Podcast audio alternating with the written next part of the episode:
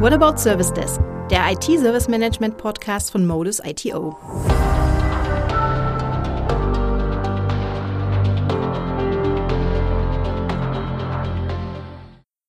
Hallo und herzlich willkommen zu einer neuen Episode von What About Service Desk. Ich bin Julia Stolberg und wenn Sie uns schon häufiger gehört haben, wissen Sie, dass wir uns immer wieder mit Themen beschäftigen, die so alltäglich sind, dass sie eigentlich kaum Beachtung finden. Gleichzeitig bieten sie jedoch auch einen echten Mehrwert und genauso ein Thema habe ich heute wieder mitgebracht, denn heute geht es um den Shared Service Desk, also um den geteilten Service Desk. Und in einer der letzten Episoden haben wir uns schon über das Co-Partnering unterhalten. Und vielleicht erinnern Sie sich, Co-Partnering ist ja ein äh, weiteres Modell neben QCE, also dem Qualified Call Entry und dem Full Service Desk. Und wenn man so will, ist auch das Co-Partnering eine Art von Shared Service Desk. Ein Kunde teilt sich die Aufgaben, die im Service Desk anfallen, mit einem Service Desk Partner. Doch es gibt noch eine andere Art von Sharing und die stellen wir Ihnen heute vor. Und dafür ist heute wieder mein Kollege Sven Lehmann bei uns. Hallo Julian, wie immer schön dabei zu sein. Ja, Sven, schön, dass du es einrichten konntest. Und Sie, liebe Zuhörenden, kennen Sven ja bereits aus anderen Podcast-Episoden. Und wie Sie wissen, ist er unser Head of Pre-Sales and Solution. Und Sven hat in seiner Verantwortung einen solchen Shared Service Desk. Also Sven, Schön, dass du heute deine Erfahrungen mit mir und unseren Zuhörenden teilst. Was ist denn ein Shared Service Desk? Ja, ein Shared Service Desk ist letztendlich ein Team, wo mehrere Kunden mit den ähnlichen Anforderungen zusammengeführt werden. Somit ergibt sich eine effiziente Einsetzung der Mitarbeiter bei uns intern. Zum Beispiel, wenn ich an Off-Hour-Schichten denke oder nachts dran denke, wo immer relativ wenig Workload und Core-Volumen aus den Kundenprojekten kommt, macht es Sinn, Mitarbeiter und Projekte zusammenzufügen. Für den Kunden gibt es den Effekt, er gewinnt eine Verfügbarkeit, zum Beispiel 7x24, zahlt diese aber nicht alleine. Er teilt sich letztendlich die Verfügbarkeit mit mehreren Kunden. Ich habe in der Breite auch für den Kunden mehr Mitarbeiter zur Verfügung, die Calls annehmen können, gerade bei Call Peaks und kann somit auf eine größere Anzahl an Menschen zurückgreifen, als ich eigentlich vielleicht selbst etablieren kann. Und natürlich auch kann ich auf die Sprachenvielfalt zurückgreifen. In unserem Sendern haben wir rund 20 aktive Sprachen, die gesprochen werden. Und somit habe ich die Möglichkeit, über das Sharing internationalen Support anzubieten, eben in verschiedenen Sprachen und nicht nur in Deutsch und Englisch und 7x24. Dazu würde mich jetzt mal ein konkretes Kundenbeispiel interessieren. Kannst du dazu ein, zwei Sätze zu sagen? Das kann ich, da du ja schon in der Ankündigung zu meiner Person erwähnt hast, dass ich äh, selbst die Verantwortung habe für einen Shared Service Desk. Genau, ich habe ein Team, in dem sitzen ca. 30 Mitarbeiter und meine Mitarbeitenden in dem Team betreuen sechs Kunden, die eben wie gesagt ein ähnliches Produktportfolio haben und die Kunden sind aus dem Mittelstand und kleineren Konzernumfeld. Wir bilden mit dem Team 7 x 24 ab, das heißt an sieben Tage die Woche, 24 Stunden rund um die Uhr Support in den Sprachen Deutsch und Englisch. Die Workload pro Kunde, rein rechnerisch betrachtet, sind es erstmal drei bis fünf Mitarbeitende. Die Volumen pro Kunde bewegen sich so zwischen 1000 und 3000 Kontakte pro Monat, also eine überschaubare Größenordnung. Und wie Sie sich vorstellen können, normalerweise kann man mit drei bis fünf Mitarbeitern keinen 7x24 Support aufbauen, aber genau über das Sharing, über alle Projekte ist genau das möglich und so bilden wir das ab. Wir haben ja einige Kunden aus dem Mittelstand und die liegen bei der Kontaktanzahl auch in diesem Bereich. Sagen wir also grob zwischen 500 und ungefähr 5000 Kontakten. Doch wie muss ich mir das vorstellen? Also Kunden haben ja teils ganz unterschiedliche Anforderungen. Wie managt man das Sharing unterschiedlicher Kunden? Ich fange mal damit an. Zunächst sind natürlich die Anforderungen des Kunden ein, ein sehr wichtiger Kriterium. Und so messen wir regelmäßig immer die ein Anzahl der eingehenden Anrufe. Wir gleichen im Reporting immer den Soll und den Ist ab und können somit sicherstellen, dass die Erreichbarkeit für alle Kunden gemäß den definierten KPIs erfolgt. Weiterhin schauen wir immer, wie können wir die Mitarbeiter effizient halt einsetzen pro Projekt. Wir nutzen dafür uns das MSP, unser Modus Shift Planning Tool, wo wir genau diese effizient haben und schauen, automatisiert die Dienstplanung vornehmen können, beziehungsweise die Teamleiter werden da unterstützt dabei, eben die Mitarbeiter effizient einzusetzen. Gerade in den Randschichten oder eben auch in den Schichten, wo sehr viele Calls hineinkommen. Es gibt pro Kunde eine Art Core-Team, was wir etabliert haben. Dieses Core-Team ist erstmal dafür zuständig, die meisten Anrufe entgegenzunehmen und somit voll ausgebildet und können wirklich jede Ecke im Kundensupport abbilden. Dazu gibt es ein, Backup-Team, was genauso gut ausgebildet ist, aber nur dann zum Tragen kommt, wenn wirklich das Core-Team nicht mehr in der Lage ist, gerade in Call-Peak-Zeiten das Volumen entgegenzunehmen. Also sie werden einfach hinzugeschaltet und können somit den, den Service abbilden. Hier monitoren wir sehr intensiv immer wieder auch die eingehenden Anrufe und das Ticketvolumen. Und die steuernde Funktion hier an der Stelle ist hauptsächlich die Teamleitung. Das Monitoring nimmt, den, äh, nimmt da dem Teamleiter sicher schon sehr viel Arbeit ab. Und mal angenommen, ein Kunde hat jetzt auf einmal ein besonders hohes Anrufaufkommen. Was passiert denn dann mit den anderen Kunden? Wie stelle ich dann für sie die Erreichbarkeit sicher? Genau, das Monitoring ist erstmal automatisiert. Wir haben genau auf unserer Telefonanlage entsprechende Tools etabliert, die das sehr gut und sehr schnell transparent darstellen.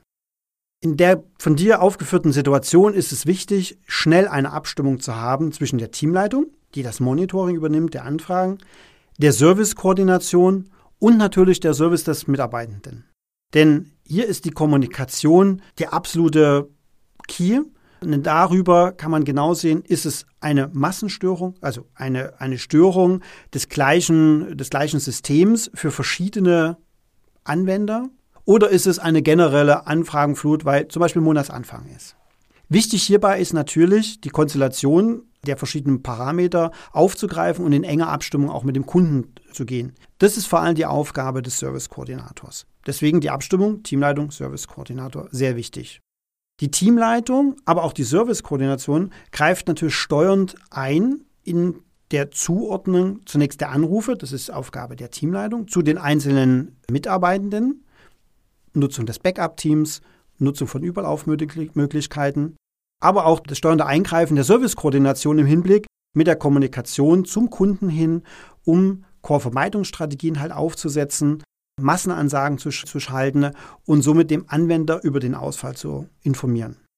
Nach der Situation ist es sehr wichtig, die Ursache zu analysieren, zu schauen, warum konnte es zu diesem Vorfall kommen und wie kann man zukünftig mit solchen Vorfällen besser umgehen. Beispiel Wissensdokumente erstellen, Self-Services äh, etablieren oder wenn verfügbar, den Chatbot einfach zu nutzen und hiermit die Anfrageflut zu managen. Wir bringen letztendlich aktiv alle diese Themen in Status-Meetings mit unseren Kunden ein und reden über Effizienzsteigerung im Service Desk, im Kundensupport und über Innovation. Das zeigt jetzt sehr gut, wie eng auch in dieser Art der Zusammenarbeit die Abstimmung mit dem Kunden ist und auch sein muss. Dann haben wir uns ja jetzt schon die Kundensicht angeschaut und wie fühlt sich denn das Ganze für die, für die Mitarbeitenden an, in so einem Shared-Service-Modell zu arbeiten? Für die Mitarbeitenden ist das ein hoher Grad an Abwechslung. Denn sie sind in ganz vielen Kundenprojekten unterwegs und können damit abwechslungsreiche Themen beantworten. Für die Mitarbeitenden ist es natürlich auch wichtig, gut ausgebildet zu sein und somit diesen, der Flexibilität standzuhalten und alle Kunden gleich gut zu bedienen. Wir haben natürlich auch eine Begrenzung in den Projekten für die Mitarbeitenden. Deswegen haben wir eine Abstufung in einer gewissen Art und Weise in den Kundenprojekten, nämlich ich habe ein Core-Team und ich habe ein Backup-Team. Und somit natürlich auch die Belastung für die Mitarbeitenden in einer gewissen Art und Weise zu reduzieren. Wir bringen regelmäßig fachliche Schulungen ein, um immer wieder die Neuerungen aufzuzeigen und das Wissen äh, aufrechtzuerhalten. Weiterhin ist es so, dass wir insbesondere bei Zeiten, wo die Anfragen sehr wenig sind, effizient die Mitarbeiter einsetzen und dort natürlich auch die meisten Anfragen auch in Call-schwachen Zeiten entsprechend bearbeiten zu können. Wir vermeiden auch ein ständiges Wechseln in den Projekten. Das ist auch ganz wichtig, auch wichtig für die Mitarbeiter. Und die Vielfalt über alle Projekte, wie gesagt, kommt eh in den Schichtrandzeiten, am Wochenende und in der Nacht. Und dort ist es ganz, ganz wichtig, dass die Prozesse klar definiert sind und somit der Mitarbeitende sich wohlfühlt und sicher fühlt, wenn am Wochenende Anfragen zu den Projekten kommen, wo er vielleicht nicht jeden Tag dabei ist. Und aus deiner Erfahrung heraus, wie viele Projekte können Mitarbeitende bewerkstelligen? Ja, wir begrenzen es. In der Dauer sehen wir einen Wechsel zwischen zwei bis drei Projekten, also im Tagesgeschäft. Generell sollten es nicht mehr wie fünf äh, bis sechs Projekte sein, um einfach die Wissensvielfalt äh, einzugrenzen. Und was sind aus deiner Erfahrung heraus die größten Unterschiede zum dedizierten Service Desk? Das ist eine sehr gute Frage. Letztendlich macht eine Dedizierung eines Service Desk nur dann Sinn für große Kunden, also wo viele Anfragen äh, im Monat im Service Desk äh, etabliert sind oder wie viele Anfragen im Service Desk hineinkommen, um das Team entsprechend auszulasten in der Größe, gerade wenn man an 7 mal 24 denkt. Der größte Unterschied ist, dass die Mitarbeitenden effizient eingesetzt werden sollten. Im Shared Service Desk tun wir das über die Projekte, im dedizierten Service Desk muss quasi die Anzahl an Anrufen schon vorhanden sein. Und gerade das ist sehr wichtig bei der Unterscheidung. Im Sharing ist ganz wichtig dabei zu wissen, dass gegebenenfalls mehr Lizenzen benötigt werden als die drei bis vier Mitarbeitenden, die ich berechnet habe, kalkulatorisch, die ich dafür bräuchte. Aber um die Abdeckung von Schichten entstehen vielleicht höhere Lizenzkosten, weil ich eben mehr Lizenzen brauche für das gesamte Sharing-Team. Ich denke, das ist so der größte Unterschied. Ansonsten gibt es keinen. Klingt ja erstmal gut. Und welche Herausforderungen, also neben den Kosten für Lizenzen, die du jetzt gerade schon angesprochen hast, siehst du außerdem? Für den Kunden gibt es praktisch keine weiteren. Für uns intern bedeutet das natürlich einen höheren Koordinationsaufwand, wie eben dargestellt. Doch von dem bekommt ja der Kunde bestenfalls gar nichts mit. Und welche weiteren Vorteile bringt äh, der Sharing-Ansatz mit? Also einige wie Kosten hattest du ja schon genannt. Lass mich erstmal den Blick für den Kunden nehmen. Letztendlich der Vorteil ist, ich teile die unproduktiven Zeiten mit anderen Projekten. Wir haben aufgeführt, Wochenende, Schichtrandzeiten. Das sind die Zeiten, wo wenig Calls hineinkommen, in den Service Desk wenig Anfragen da sind und dort teile ich mir letztendlich die Ressourcen, Mitarbeiter im Service Desk und im besten Fall habe ich nur ein Sechstel der Kosten und dafür aber die Serviceverfügbarkeit und nicht nur Serviceverfügbarkeit, auch Sprachen ist natürlich an der Stelle ein Thema. Für uns ist der Vorteil, ja, letztendlich, ich lasse die Mitarbeiter effizient aus. Für die eingesetzten Mitarbeitenden gibt es halt immer was zu tun in den verschiedenen Projekten.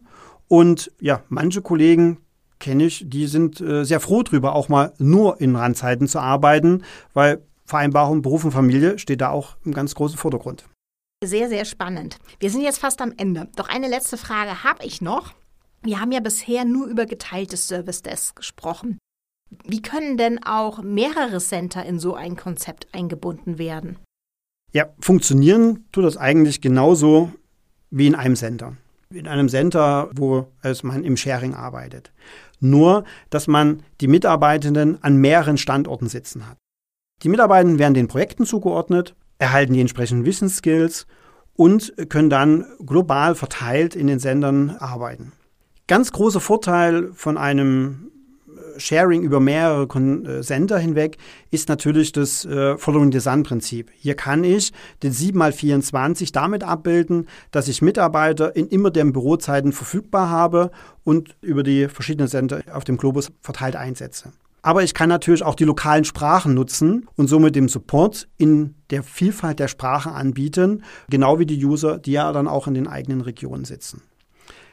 Letztendlich, und Julia, das hattest du ja schon aufgeführt in unserem Podcast Co-Partnering, beschreiben wir auch ein anderes Modell des Sharings, äh, nämlich das Sharing des Services mit dem Service des, des Kunden.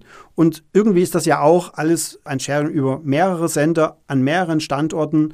Und der Aufwand letztendlich ist hier, das virtuelle Team gemeinsam zu managen, wie wenn es live vor Ort sitzt. Und wenn ich jetzt einfach mal betrachte, was haben wir in den letzten anderthalb Jahren gemacht, im Zuge der Pandemie. Wir haben unsere Teams, unsere Mitarbeitenden aus dem Homeoffice an mehreren Sendern, wenn man das so will. Nämlich jeder sitzt zu Hause, hat seine Arbeit erbracht und wir haben sie virtuell gesteuert und auch das hat sehr erfolgreich funktioniert. Irgendwie ist das ja auch mehrere Sender. Na, das ist doch ein schönes Schlusswort. Vielen Dank dafür. Wir haben uns heute mit dem Shared Service Desk beschäftigt und ich muss sagen, die Vielfalt an Arten in der Zusammenarbeit begeistert mich immer wieder. Sie zeigt, wie spezifisch die Bedürfnisse von Kunden und deren Endnutzern an einen Service Desk sind. Sven, du hast heute viele Stichworte genannt, die uns sicher auch in den kommenden Podcast-Episoden beschäftigen werden. Ich denke da nur an Realtime-Monitoring oder Monitoring oder die automatisierte Personaleinsatzplanung. All das waren Begriffe, die uns wieder begegnen werden. Ja, ich merke schon, da haben wir noch viel vor uns. Ganz genau. Doch ehe wir damit loslegen, geht es in unserer nächsten Folge erstmal um den Chatbot von Modus ITO, den Modito, denn auch davon, Sven, hattest du gesprochen. Und den Chatbot haben wir nämlich speziell für den Service Desk entwickelt. Und wenn Sie darüber mehr erfahren möchten, dann hören Sie gern wieder rein. Ganz einfach geht das übrigens, wenn Sie auf Abonnieren klicken, dann erfahren Sie direkt, wenn eine neue Episode online ist. Selbstverständlich können Sie uns auch Fragen stellen oder uns Themenwünsche zukommen lassen. Dazu schreiben Sie uns einfach eine Mail an podcast.modus.de. Für heute sage ich danke fürs Zuhören, machen Sie es gut und bis zum nächsten Mal. Bis zum nächsten Mal.